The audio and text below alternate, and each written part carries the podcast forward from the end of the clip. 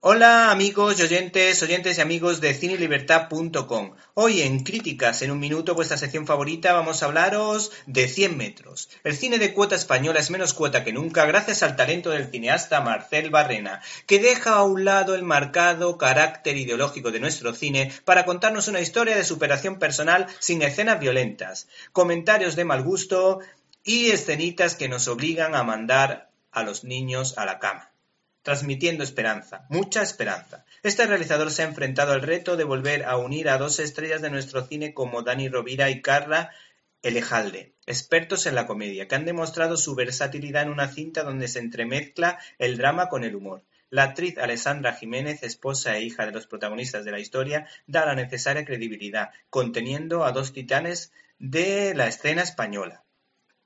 Ramón, padre de familia, vive para el trabajo hasta que su cuerpo empieza a fallar. Diagnosticado de esclerosis múltiple, todos los pronósticos parecen indicar que en un año no será capaz de caminar ni 100 metros. Ramón decide plantarle cara a la vida participando en la prueba deportiva más dura del planeta, con la ayuda de su mujer y del gruñón de su suegro. Este hombre inicia un peculiar entrenamiento en el que luchará contra sus limitaciones, demostrándole al mundo que rendirse nunca es una opción. Este cineasta ha logrado que una historia basada en hechos reales sea entretenida y te conmueva, siendo capaz de iluminar la vida. ¿Te está gustando este episodio?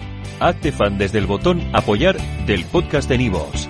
Elige tu aportación y podrás escuchar este y el resto de sus episodios extra. Además, ayudarás a su productor a seguir creando contenido con la misma pasión y dedicación.